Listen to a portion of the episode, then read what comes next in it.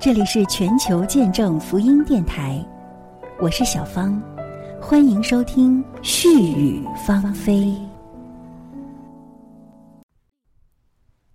听众朋友们好，欢迎收听絮语芳菲，我是小芳。今天我继续为大家朗读小说《玛丽·琼斯和她的圣经》第四集。玛丽是个善良的好孩子，在学校里，他良好的品格赢得了大家对他的尊重和喜爱。老师宣布下周可以开设主日学了，这对玛丽来说是一件非常非常让她感到快乐和幸福的事。在这一节里。会发生些什么呢？让我们一起来听。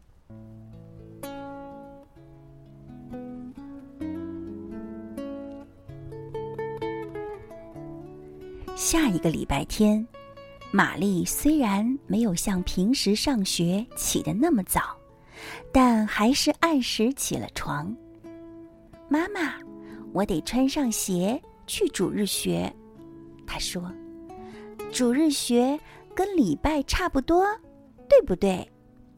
对，琼斯太太说：“我想读经的时间会更多。”那太好了，玛丽说着，吻别了父母，走上了长长的山道，一边还向妈妈挥着手。琼斯太太看着女儿的背影，说：“好孩子，愿主祝福你。”你学起神的话语来，真是如饥似渴呀。没错，雅各说：“我肯定，主的手已经按在他身上，赐福给他了。我预感他会在侍奉主的道路上大有长进的。”几乎全校的学生都来参加这第一堂主日学。任何能释放他们的能量的活动，都能吸引这些维也士孩子敏捷活跃的心灵。课程是分小组上的，好几个阿贝吉诺文的居民都自愿帮忙教课。玛丽被分到高年级班，由教会的一个执事给他们讲课。我们来学习马太福音。他告诉同学们，因为大部分学生还看不太懂，他便朗读并解释了第一章。他注意到玛丽听得全神贯注，小脸发亮，跃跃欲试，想要提问。亲爱的孩子，你有什么问题吗？他问。我以为另一部分是第一章，玛丽说。我不知道这是第一章。你说的另一部分是什么？执事问。玛丽犹豫了片刻，然后说：“我可以把它背诵出来吗？”当然了。玛丽站了起来，背诵了《马太福音》第二章的前十二节，没出一点错。这个故事生动简明。他只是在圣诞节的崇拜上听过，它就毫不费劲的记住了。执事满意极了，真是太好了！你背诵的是第二章的开头部分，我们下个礼拜天就要讲到。你家里有圣经，那会对这些课程很有帮助的。玛丽脸有些红。没有，先生，我家没有圣经。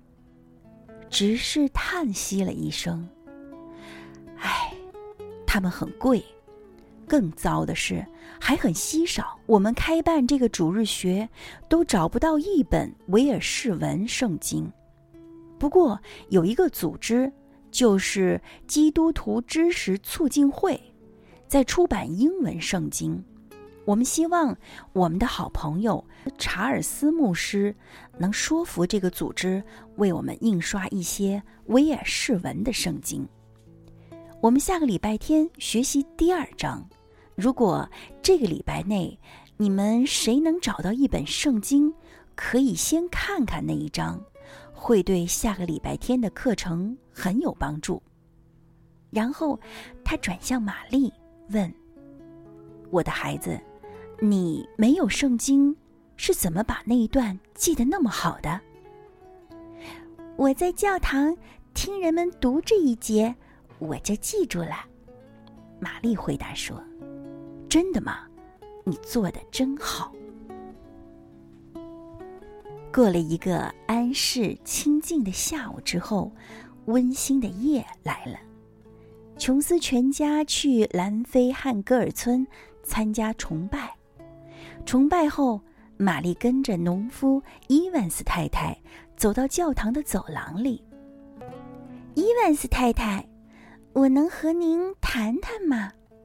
他轻轻地捅了捅伊文斯太太的胳膊，问道：“当然了，玛丽，什么事儿？”太太，两年以前你答应过我，如果我上了学，学会了阅读，我就可以到你家去，用你的圣经学习。没错。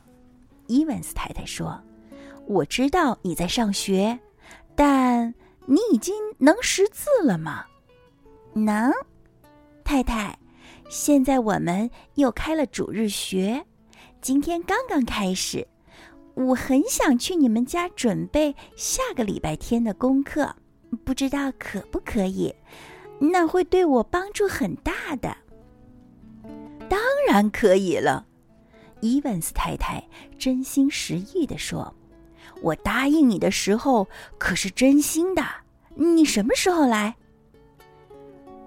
最好礼拜六下午，因为那个时候我的作业就已经做完了。”“好啊。”伊万斯太太说，“下个礼拜六下午我等你，告诉你妈妈，你要留下来和我们一起喝下午茶。”谢谢您。伊万斯太太，玛丽叫道：“太感谢了！”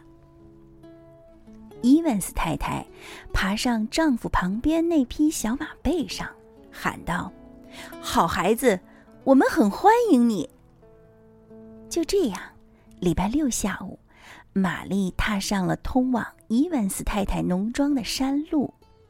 天气很晴朗，没有一丝风。远处的海湛蓝湛蓝的，风平浪静，黄色的金雀花开得很灿烂，把四周都点亮了。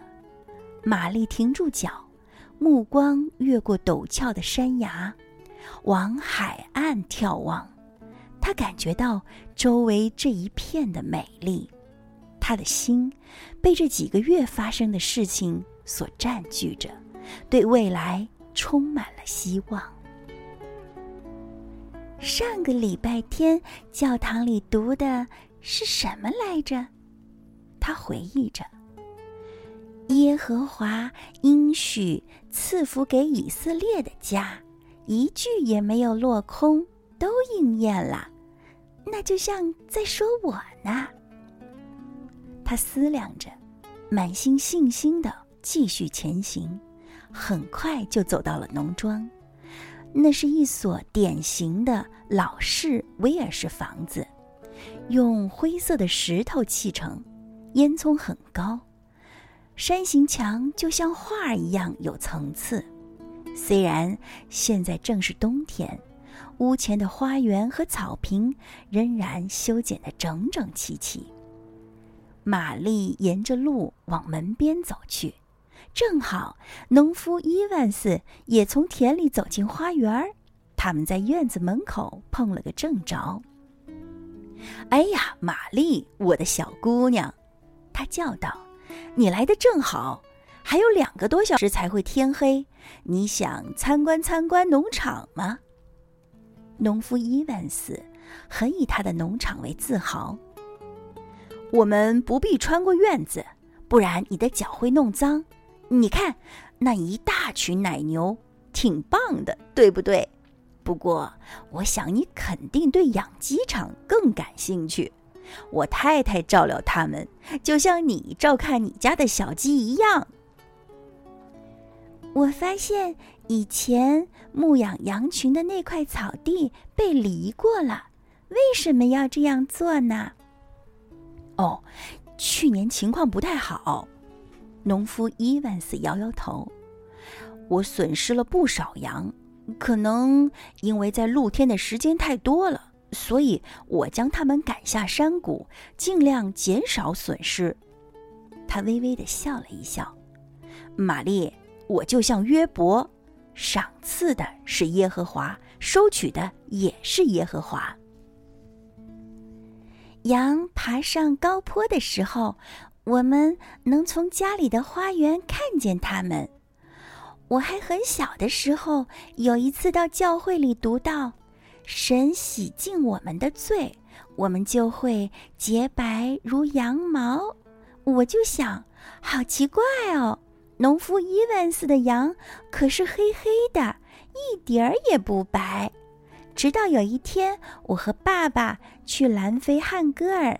看见羊毛在黑乎乎、脏兮兮的外层下面，的确是又白又干净的，没有什么东西白的那么漂亮。那个时候，我才真正的懂得那句经文的意思。没错，它们的确很可爱。农夫伊万斯表示赞同。这也说明，我们知道的事情真相越多，就越能理解圣经上所说的，也就越能发现圣经上所说的的确是真理。你该进屋去读圣经了。不过，我得先给你看一样东西。我们都觉得这是一个极好的主意。看见没？小马那里的那块小牧场，我们叫它医院草地。因为我们把生病的牲畜放在那里养病呢，这真是一个好主意。玛丽拍手说：“这样对牲畜的确好极了。谢谢您，伊万斯先生，谢谢您带我参观您的农场。”玛丽在门上敲了敲，伊万斯太太在里面应道：“快快进来，亲爱的。”礼拜六下午是我烤面包的时候，瞧你赶巧了吧？除非你想先到火炉边暖和暖和，要不你可以直接进客厅不烤火了。好的，看上去你好像也不太冷。哦，对了，你带了纸和笔做笔记没？带了，谢谢您。那你就可以立刻开始学习了。伊万斯太太边说边将玛丽领进客厅，圣经就在那儿，用布盖着的，用不着我说。你也知道翻圣经的时候要小心吧？我知道，夫人。玛丽说着，在伊万斯太太拉出来的椅子上坐下来。伊万斯太太回到厨房，继续烤她的面包。玛丽将盖布从圣经上掀开，这就是了一本大大的书，边上加了浮雕花纹，用黄铜扣勾住。玛丽平生头一次独自面对圣经，她停住手，满怀崇敬地看着它，然后翻开它，轻轻地翻动书页。在这么多篇书里，要找到他想找的地方，还真不容易呢。教会里的牧者长老们怎么那么轻松就能翻到呢？玛丽花了好一阵子，动了不少脑筋，翻过旧约，碰到的那些书名就像老朋友一样熟悉。最后，她终于翻到了新约《马太福音》。伊万斯太太的小儿子叫他去喝茶的时候，他还在忙着做笔记。他小心翼翼地合上圣经，把椅子放回原处，到厨房和伊万斯一家一块儿坐下来饮茶。这一顿茶喝得很开心。伊万斯家的小孩子都为静悄悄的家中来了个小客人，兴奋得不得了。这两个男孩的姐姐已经长大成人，他们每天都去几里以外的中学上学，对乡村学校的事儿知道的并不多。听玛丽讲她在那里的生活，他们都觉得稀奇的很。虽然玛丽的家境贫寒，这间农庄的厨房对她而言已经是相当宽敞，但她对小主人的举止却很自然和轻松。威尔士人有这种天赋，他们碰到陌生人，不管处于什么地位，从来都不会举止失当。地位对他们没有什么意义，这也许说明威尔士人一直都是自由人。玛丽沿着小路下山时，主人的两个男孩还在后面冲他大叫：“有空再来！”他当然还会再来的，伊万斯太太说：“他每个礼拜六都会来。”我肯定，他一个礼拜都不会错过。小说《玛丽琼斯和他的圣经》第四集就为您朗读完毕了。祝愿我们每个人都能像小玛丽一样，对上帝的话语饥渴慕义，在上帝的话语中得到喜乐和力量。在节目的最后。为您送上一首好听的赞美诗，《耶和华是我的牧者》。感谢您收听这一期的絮语芳菲，我们下期节目再会，拜拜。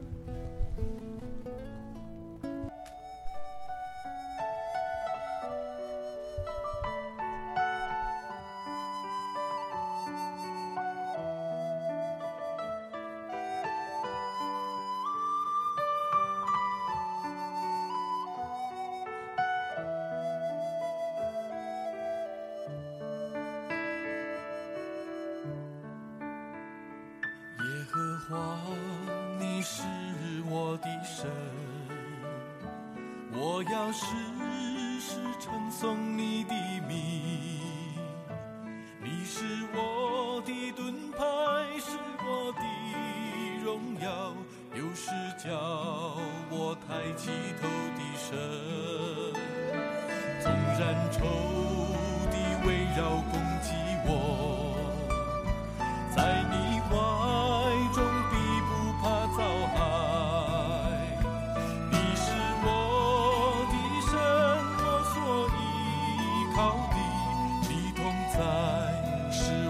全然的神。